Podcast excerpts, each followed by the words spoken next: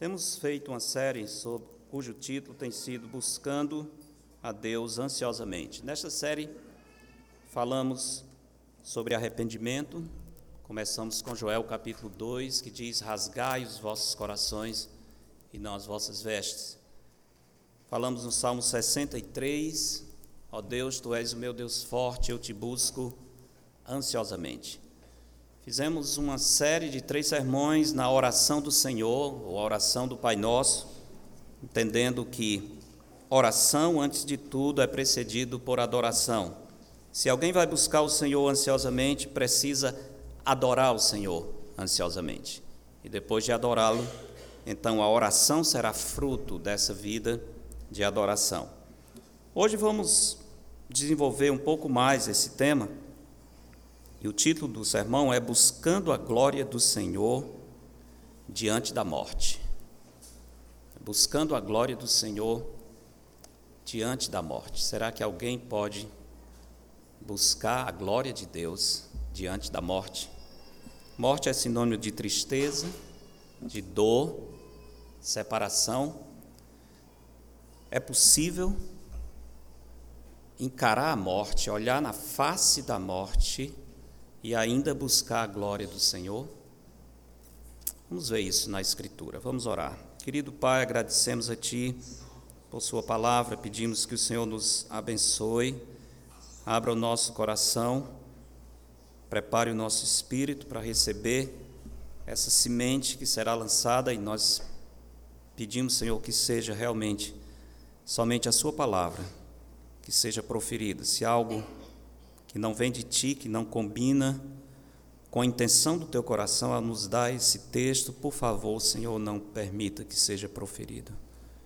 A tua igreja, o teu povo, possa receber verdadeiramente a mensagem do Senhor. Nos dá, Senhor, disposição para ouvir, para entender e para aplicar. Em nome de Jesus. Amém. É muito fácil dizer, Senhor, a tua graça é melhor do que a vida, quando não há ameaça à vida, quando a vida está muito tranquila. É muito fácil dizer, o Senhor é a minha herança, quando tudo está indo bem ou aparentemente bem, quando estamos gozando de um tempo tranquilo, quando os nossos inimigos não estão nos perseguindo, e especialmente quando nós e os nossos estão gozando de boa saúde. É muito fácil dizer: a tua graça é melhor do que a vida, o Senhor é a minha herança, a minha alegria e a minha esperança. Em circunstâncias assim, não há nenhuma dificuldade para exaltarmos o Senhor.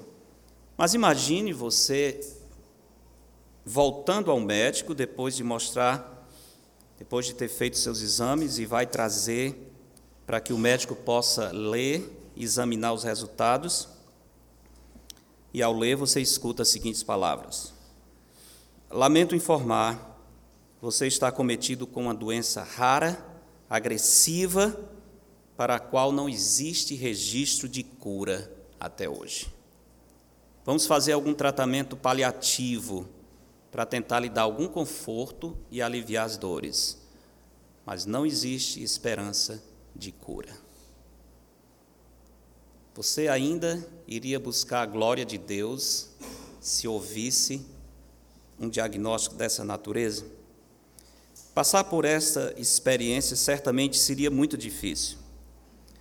Mas imagine que ao invés de ouvir o médico, você ouvisse o próprio Deus dizendo: arrume a sua casa, todas as suas coisas, porque você vai morrer não tem como sobreviver dessa doença. Como é que nós ficaríamos? Não é o médico, é Deus dizendo: os seus dias chegaram ao fim. O rei Ezequias passou exatamente por essa experiência. Qual foi a reação de Ezequias quando recebeu a visita do profeta Isaías? Depois de uma doença, provavelmente uma tumores que surgiram na sua pele repentinamente, sem saber a causa, mas esse rei começou a ficar doente, aparecendo esses tumores e feridas. Isaías, o profeta de Deus, é enviado pelo Senhor para fazer uma visita ao rei. Esse é o tipo de visita pastoral que, que o doente jamais gostaria de receber, porque ele veio para dizer: você vai morrer dessa doença. Não existe possibilidade de cura. O que Ezequias fez? Ezequias buscou a presença do Senhor em oração, mas eu acho que nós não entendemos exatamente a oração de Ezequias nessa circunstância. Vamos ler, com a graça do Senhor, tirar algumas lições para a nossa vida. Segundo Reis, capítulo 20. Segundo livro de Reis, capítulo 20.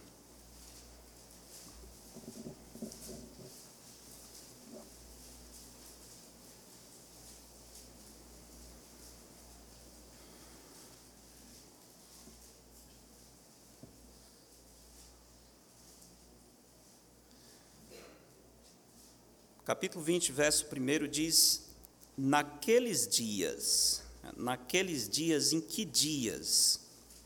Os dias descritos no capítulo anterior, ou nos capítulos anteriores, capítulo 18 e 19, dias diferentes de grande teste, porque foram naqueles dias que o grande exército do rei da Síria, cerca de 701 a.C., quando a Síria está se levantando com uma grande potência no Oriente, conquistando todas as nações à sua volta, e se dirige para conquistar a Síria no norte de Israel, o Egito no sul, e naturalmente quer conquistar a nação de Israel, 701 antes de Cristo. Nesse tempo, as tribos do norte já haviam sido conquistadas.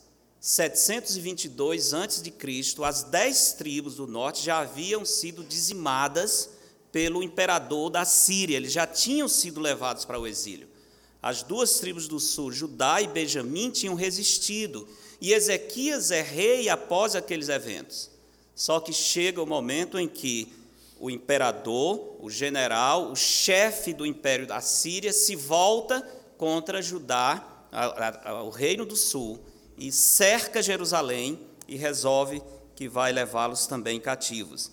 Foram naqueles dias que aconteceu o episódio da doença do rei Ezequias. Então, verso 1 diz: Naqueles dias Ezequias adoeceu de uma enfermidade mortal. Veio ter com ele o profeta Isaías, filho de Amós, e lhe disse: Assim diz o Senhor: Põe em ordem a tua casa porque morrerás e não viverás.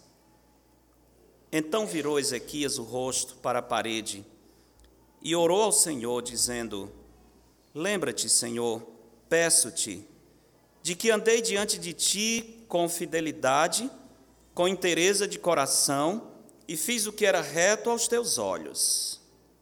E chorou muitíssimo. Antes que Isaías tivesse saído da parte central da cidade, veio a ele a palavra do Senhor, dizendo: Volta e dize a Ezequias, príncipe do meu povo: Assim diz o Senhor, Deus de Davi teu pai: Ouvi a tua oração e vi as tuas lágrimas. Eis que eu te curarei, ao terceiro dia subirás à casa do Senhor. Acrescentarei aos teus dias quinze anos, e das mãos do rei da Síria te livrarei, a ti e a esta cidade.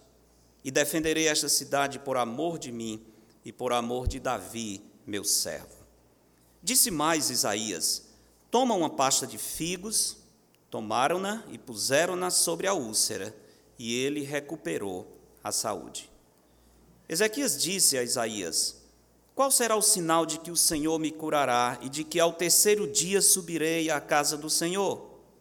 Respondeu Isaías: Ser-te-á isto da parte do Senhor como sinal de que ele cumprirá a palavra que disse adiantar-se-á a sombra dez graus ou os retrocederá? Então disse Ezequias: É fácil que a sombra adiante dez graus.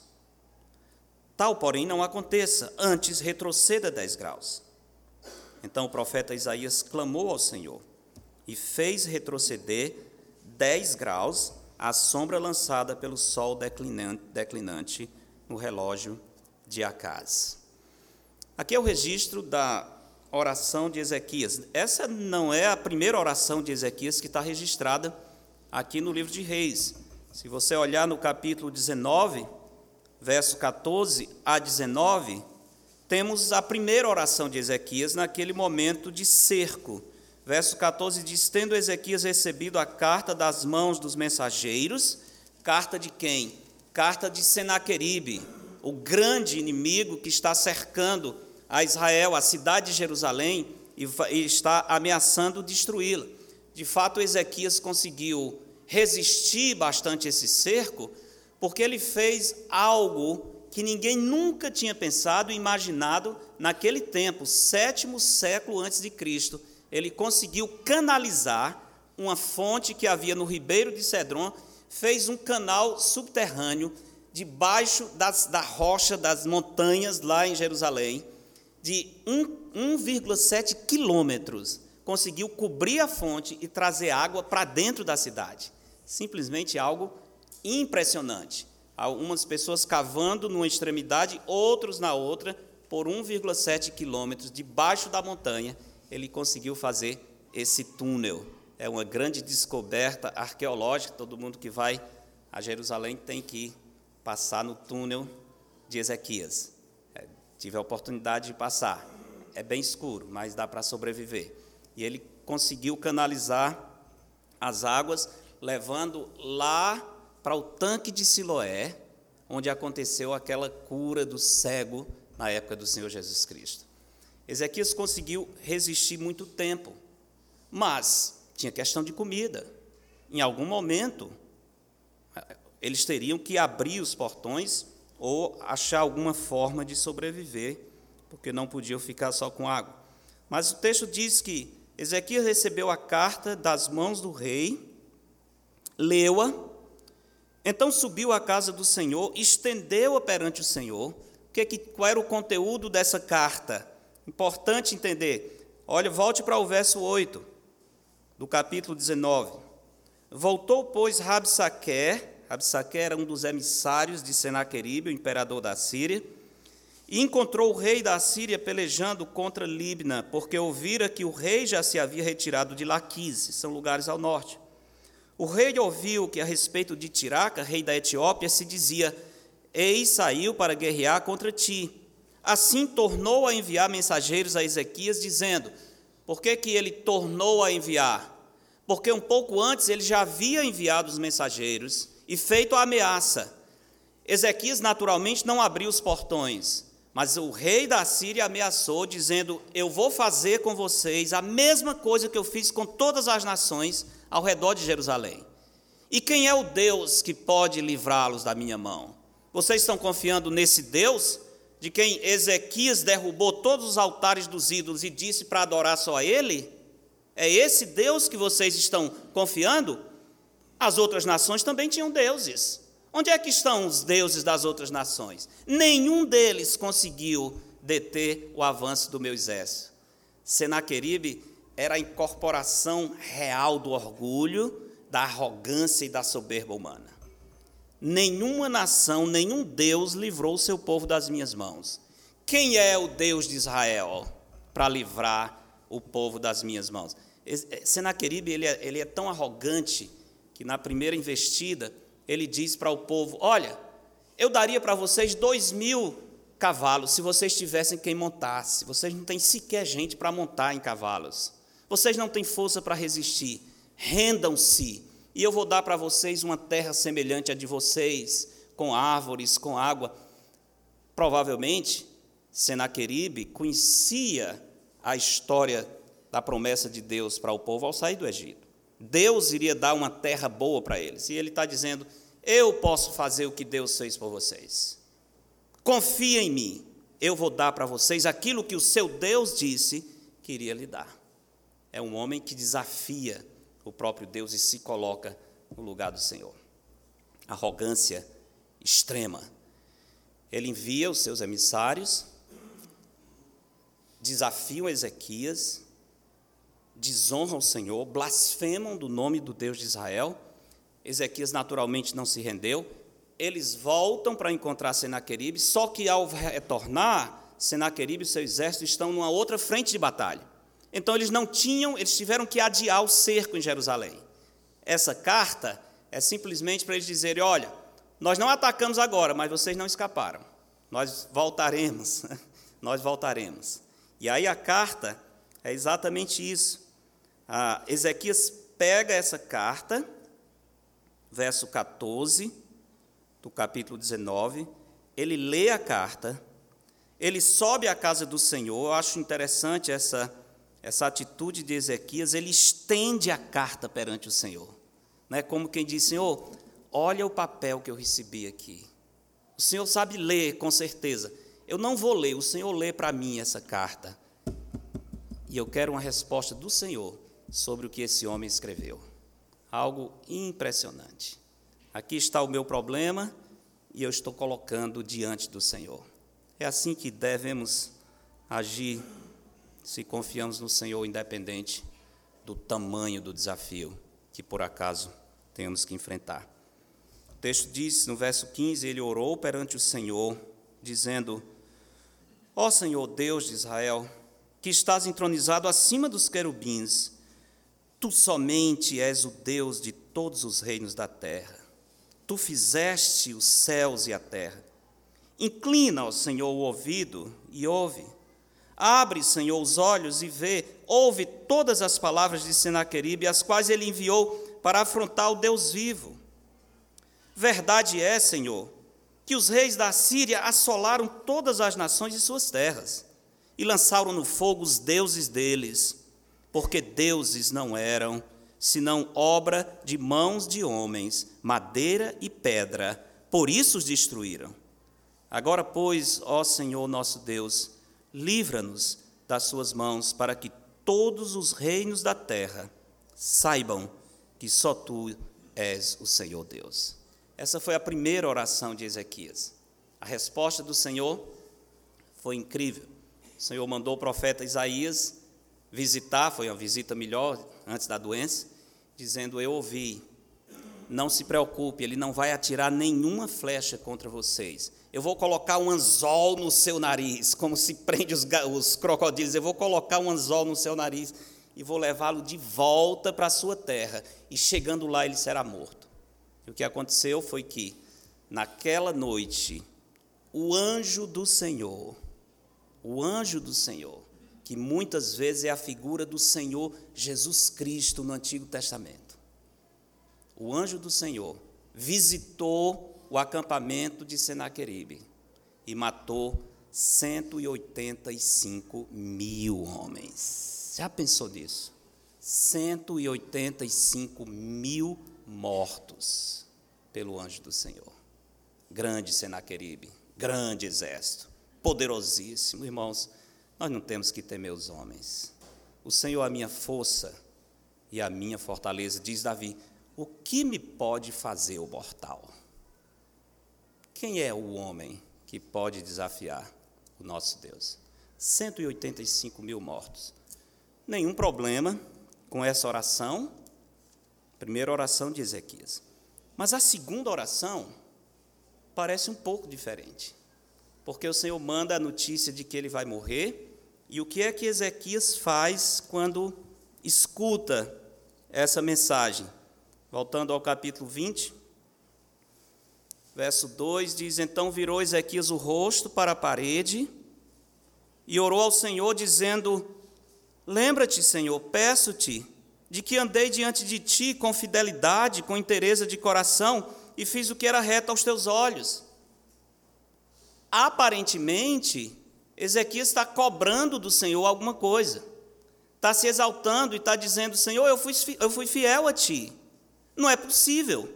O Senhor não vai me retribuir a fidelidade que eu tive? Não tem essa impressão? Quando a gente lê esses versículos, parece que Ezequias está como aquele fariseu lá em Lucas 18, dizendo: Senhor, eu não sou como os demais homens, eu dou o dízimo de, do, do endo, do cominho, eu jejum duas vezes, eu sou uma pessoa boa, e o Senhor está dizendo que eu vou morrer? Não é isso que Ezequias está dizendo. Não é isso. Ezequias está comunicando outra coisa com essa oração. O que é que nós temos aqui? Por que, que eu estou afirmando que não é esse o significado da oração de Ezequias? Por uma razão simples. O Senhor diz: Pedis e não recebeis, porque pedis mal. Ezequias pedi, recebeu o pedido que ele fez? Se recebeu, Deus atendeu. Então, a oração foi certa. Se Ezequias era um fariseu se exaltando, Deus não teria atendido. O Senhor atendeu e estendeu a vida dele quantos anos? 15 anos. O filho de Ezequias, Manassés, que vai substituí-lo no trono, assume o trono aos 12 anos.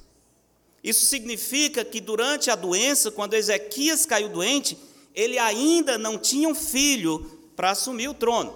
Não, não sabemos se ele tinha outros filhos, talvez até tivesse, é, é difícil imaginar, ele tinha 39 anos quando ficou doente, mas se ele teve outros filhos, ou morreu antes, ou não eram aptos para assumir o trono.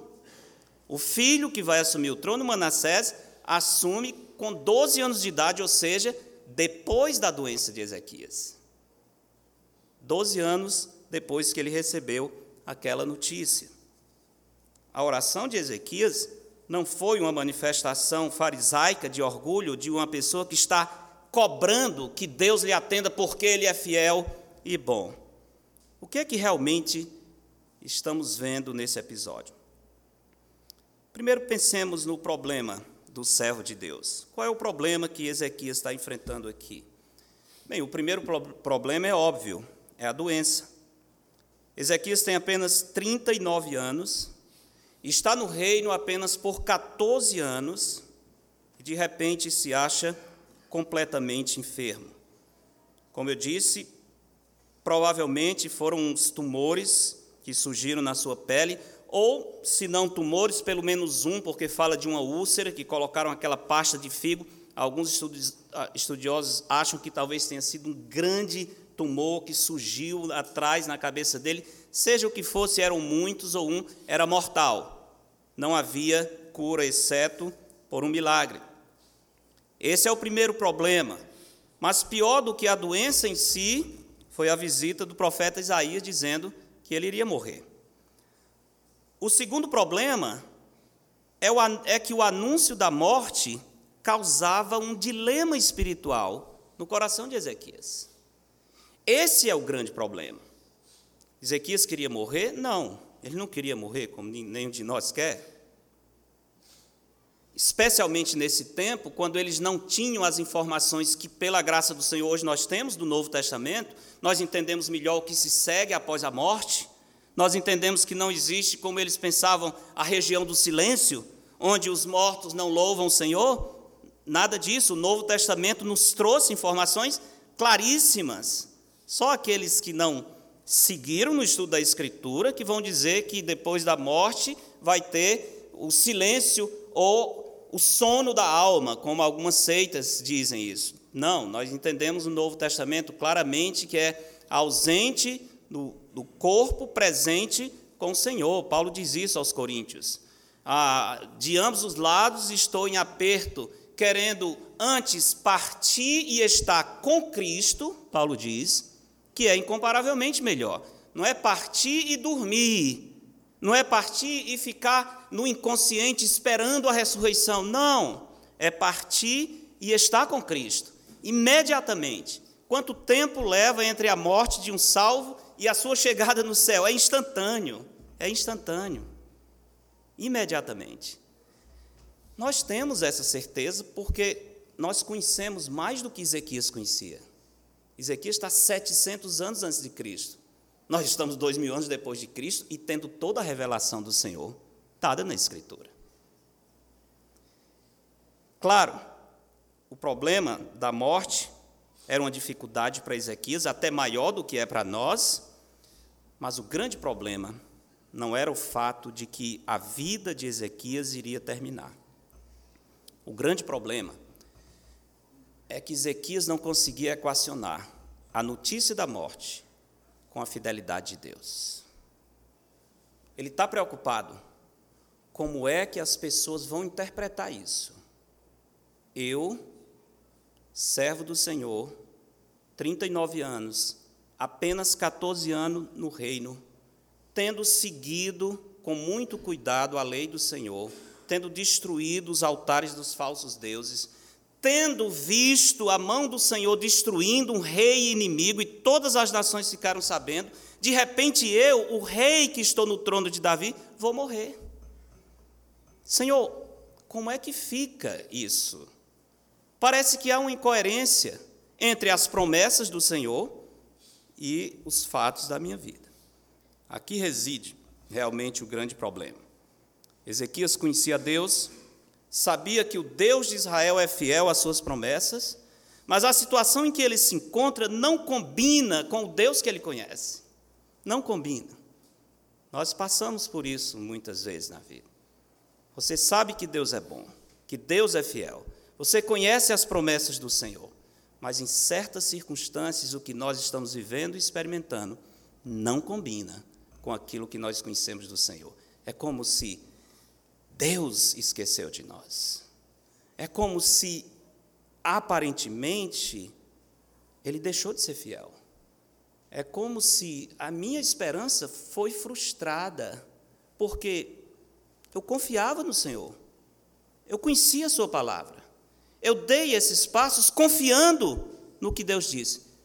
E olha a situação em que eu me encontro. Nós podemos passar, e passamos, por dilemas assim, quando os fatos e as circunstâncias não conseguem se encaixar dentro daquilo que nós sabemos acerca do Senhor. Irmãos, só um, um pequeno aviso nesse momento que é muito, muito importante. Nunca interprete as Escrituras à luz das circunstâncias. Interprete as circunstâncias à luz da Escritura. Primeiro a palavra do Senhor. Depois você tenta ver qual é o sentido das coisas. Às vezes eu não vou conseguir ver. Se eu não conseguir entender o sentido, eu me calo. Eu espero. Eu aguardo no Senhor como diz Jeremias, em silêncio. Não estou entendendo, é melhor não falar nada, as coisas não estão batendo. Mas Deus é fiel. Deus vai cumprir a sua palavra. Eu esperarei nele. Eu esperarei nele. Ezequias está vivendo um momento de grande dilema. Uma das principais promessas de Deus para o povo era a promessa de longevidade. Mesmo para a nação de Israel, o Senhor disse: se vocês forem fiéis, eu vou permitir que vocês vivam por muito tempo. Há a promessa de longevidade, por exemplo, a filhos que honram pai e mãe. Essa era uma das promessas de Deus para o seu povo. Se forem fiéis, vocês terão uma vida longa. Ezequias tem 39 anos, a vida curtíssima. E ele diz: Mas, Senhor, tu me conheces, eu não estou me orgulhando. Eu tentei andar contigo, sim. Posso ter me enganado? Sem dúvida, talvez esse é o grande dilema de Ezequias. Ele não tem dúvidas da fidelidade de Deus, ele está começando a ter dúvidas se ele realmente, de repente, tinha sido tão fiel ao Senhor. Até onde ele pode ver, sim, mas ele não está vendo aquela promessa de longevidade se cumprindo. Provavelmente Ezequias conhecia, quase podemos afirmar com certeza que Ezequias conhecia muito bem os provérbios de Salomão. Lembra que há um, uma parte em Provérbios que foi organizada pelos homens de Ezequias. Os homens de Ezequias. Salomão reinou muito antes, os provérbios já estavam escritos. E um dos provérbios diz assim: O temor do Senhor prolonga os dias da vida, mas os anos dos perversos serão abreviados. Mas, Senhor, eu não sou perverso. Eu sou teu servo. E os meus anos estão sendo abreviados. Como é que explica isso?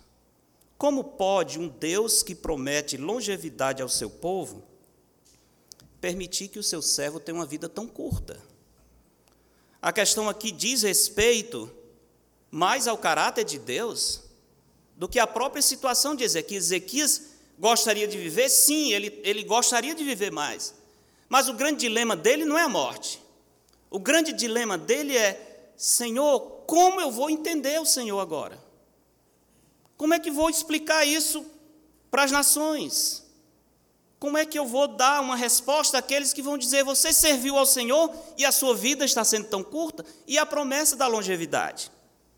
Essa era a grande questão. O caráter de Deus. Como fica, Senhor, a tua honra perante os pagãos, se o Senhor não cumprir essa promessa? Outra questão é que a morte tinha sido o castigo para o perverso e arrogante Senaqueribe, imperador da Síria. Ele perdeu, como eu disse, 185 mil soldados em uma só noite, voltou humilhado para sua terra, foi assassinado pelos seus filhos. Por que, que isso aconteceu? Porque ele era perverso, arrogante, blasfemador. Ele chegou a comparar o Deus de Israel com os ídolos pagãos. E o Senhor então mostrou a sua justiça e eliminou aquele homem arrogante todas as nações sabiam que Senaqueribe havia recebido o castigo do Senhor por causa da sua arrogância. Em Crônicas, aliás, essa história de Ezequias é a única história no Antigo Testamento que aparece em três locais: Reis, Crônicas e Isaías. É a única história que é três vezes contada do Novo Testamento. Mas quando o autor de Crônicas conta essa história, ele diz que quando, quando Ezequias ficou bom da doença, ele recebeu muitos presentes. Assim como também, quando Senaqueribe foi morto, as nações mandaram presentes para ele, reconhecendo que o Deus de Israel havia livrado o seu povo. Todas as nações ao redor ficaram sabendo, Senaqueribe recebeu o juízo do Deus de Israel. Entende agora por que, que para isso, isso é tão difícil para Ezequias? Porque ele diz, Senhor, todo mundo sabe que o Senhor matou Senaqueribe. E agora, eu, teu servo, vou morrer. Eles vão dizer, então, como é isso? Esse homem que anda com o Senhor recebeu o mesmo castigo do ímpio rei Senaqueribe? Esse era o grande dilema de Ezequias, porque ele diz eu andei diante de ti com fidelidade, com inteireza de coração, e fiz o que era reto aos teus olhos. Ezequias não está exaltando a si mesmo, mas ele está afirmando que, até onde ele podia avaliar, ele tinha sido fiel ao Senhor. Tinha procurado andar segundo o conhecimento da lei de Deus. Ele tinha especialmente lutado para acabar com a idolatria nos domínios do seu reino. As palavras de Ezequias revelam algumas coisas importantes que devemos considerar. Uma preocupação aqui é: Senhor, será que eu me enganei? Coração de Ezequias entra em confusão, porque ele não está culpando a Deus, ele está começando a ter dúvidas se ele realmente serviu ao Senhor como ele achava que servia. Será que eu não entendi bem as suas exigências e prescrições? Será que eu fui infiel, apesar de querer ser fiel? Isso era uma preocupação de Ezequias. Outra preocupação é: Senhor, o Senhor vai me enviar para a região do silêncio, com 39 anos. Senhor, a minha alegria é te louvar, a minha felicidade é exaltar o Senhor, mas os mortos não te louvam. Lembram disso? Os mortos não te louvam, somente os vivos.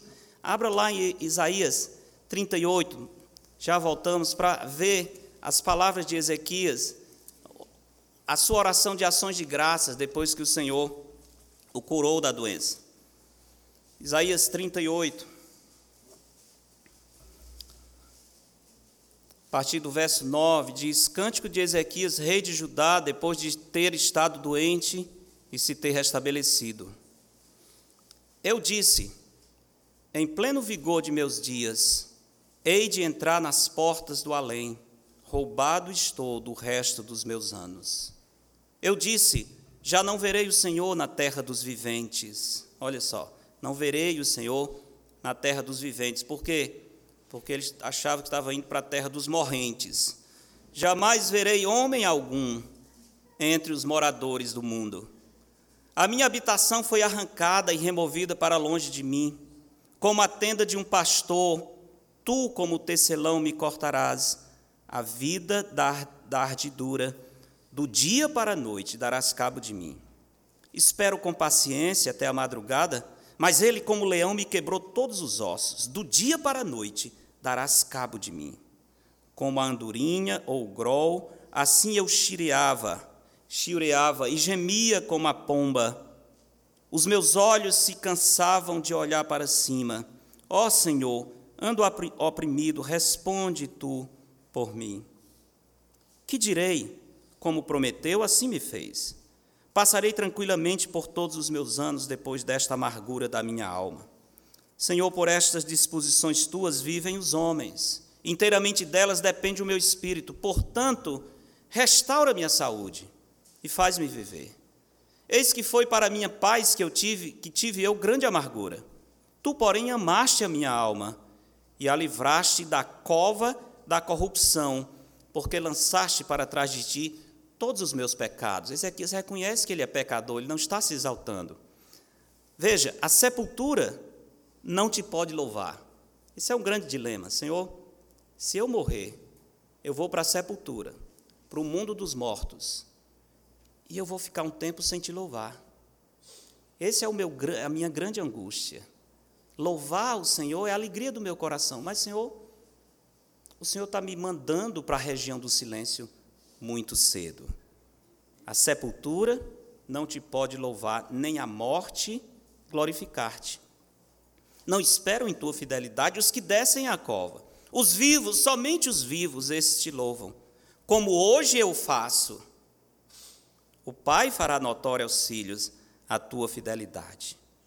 O Senhor veio salvar-me, pelo que, tangendo os instrumentos de corda, nós o louvaremos todos os dias da nossa vida na casa do Senhor.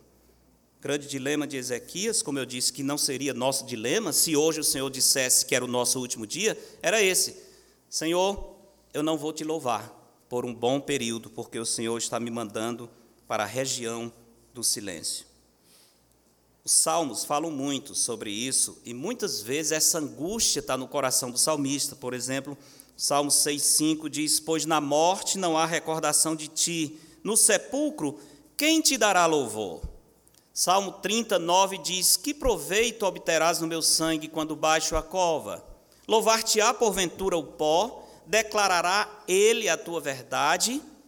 Salmo 88, 11 e 12 diz: Será referida a tua bondade na sepultura, a tua fidelidade nos abismos, acaso nas trevas se manifestam as tuas maravilhas e a tua justiça na terra do esquecimento, região do silêncio, abismo, sepultura, terra do esquecimento. É assim que eles descreviam a vida após a morte, embora crescem na ressurreição, desde Jó, provavelmente Jó, o primeiro livro do Antigo Testamento, já se fala da ressurreição, eu creio que o meu redentor vive e por fim se levantará, revestirá o meu corpo de carne.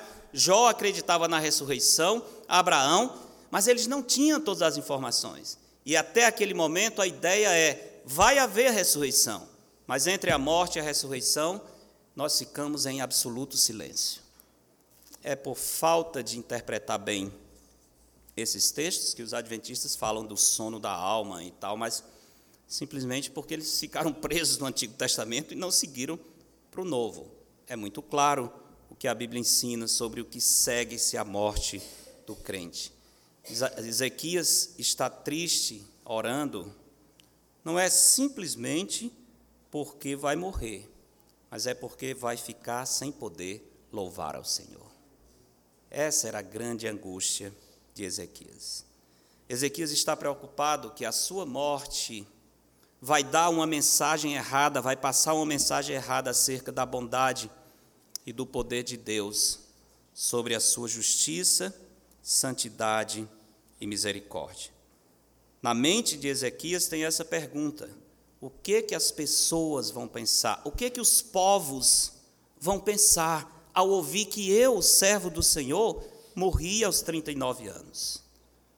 No livramento, Ezequias pediu que o Senhor agisse para que todos os povos o louvassem.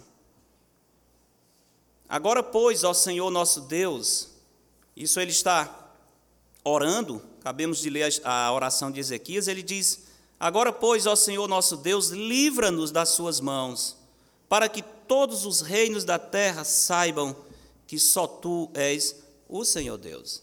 Não estou preocupado tanto comigo, Senhor, estou preocupado com a honra do teu nome. Se eu morresse e o Senhor continuasse sendo honrado, se as pessoas entendessem que o Senhor é bom, mesmo morrendo, não tem problema. O que me preocupa é o que vão dizer do Senhor. O que vão dizer do Senhor. Isso é alguém que busca a glória de Deus mais do que a vida. É alguém que pode dizer, como Davi, a tua graça é melhor do que a vida. Senhor, não estou preocupado se eu vou morrer. Eu estou preocupado é o que que os povos vão pensar de ti, Senhor, se eu morrer nesse momento. Irmãos, essa deve ser a nossa grande preocupação. Não é o sofrimento que vamos ter, não é a dor, não é se eu perdi isso ou aquilo, não é se fui abandonado, não é se fui traído, não é se me deixaram, não é isso. Isso é bom? Não, isso não é bom. Mas o que pesa no nosso coração é, Senhor, o que que isso vai dizer acerca da tua pessoa? Como as pessoas vão interpretar o teu caráter diante dessas coisas que eu estou vivendo? É a glória de Deus, a honra de Deus, o caráter de Deus que conta muito mais do que a situação do servo de Deus. É isso que preocupa o rei Ezequias. Isso nos lembra Moisés orando, isso nos lembra Josué diante da derrota perante Ai, quando ele volta a sua primeira derrota e ele se prostra diante do Senhor e ele ora fazendo algumas perguntas ao Senhor. Ele está triste, certamente, pela derrota, mas o grande, a grande tristeza de Josué não é simplesmente porque eles perderam aquela batalha. Josué capítulo 7, a partir do verso 6, temos o relato da oração de Josué. Então, Josué 7, 6 diz: Então Josué rasgou as suas vestes e se prostrou em terra sobre o rosto perante a arca do Senhor até a tarde, ele e os anciãos de Israel, e deitaram pó sobre a cabeça. Verso 7: Disse Josué: Ah, Senhor Deus, por que fizeste este povo passar o Jordão, para nos entregares nas mãos dos amorreus, para nos fazerem perecer? Tomara nos contentáramos com ficarmos da além do Jordão. Ah, Senhor, que direi? Pois Israel virou as costas diante dos seus inimigos. Ouvindo isto, os cananeus e todos os moradores da terra nos cercarão e desarraigarão o nosso nome da terra. E então que farás ao teu grande nome? Nós vamos perecer, eles vão nos destruir, mas isso é o mínimo, Senhor. O grande dilema é: o que vai ser do grande nome do Senhor? Todos esses povos ouviram que o Senhor, com mão poderosa, nos libertou do Egito. O Senhor envergonhou o Faraó. O Senhor nos trouxe para essa terra, foi o Senhor que fez isso. E agora, Senhor, nós vamos ser destruídos. É triste saber que a vida está chegando ao fim, mas o que pesa mesmo é, Senhor, e a honra do teu nome, como é que fica?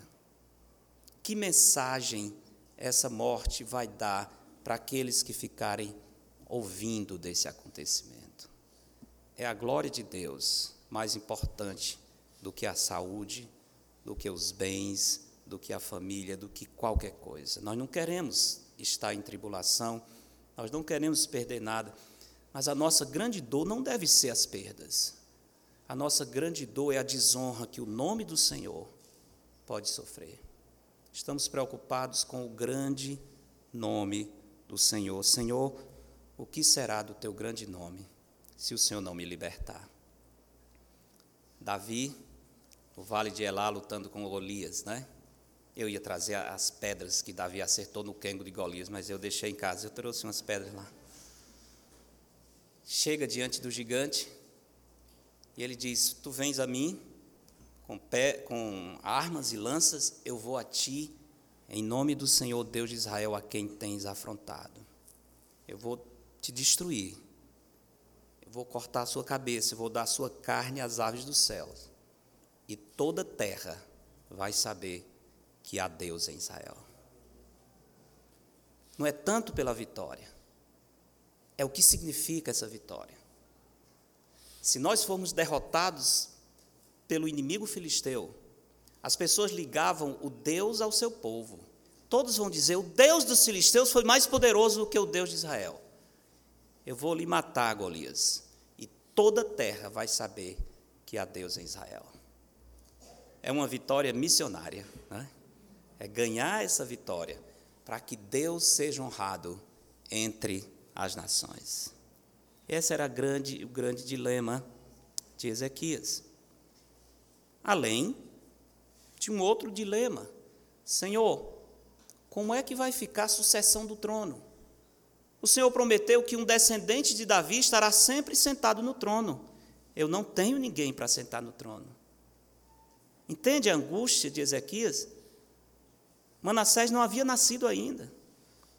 E a promessa do Senhor? Como é que as nações vão entender se o Senhor não cumprir essa promessa de que o descendente de Davi estará assumindo o trono?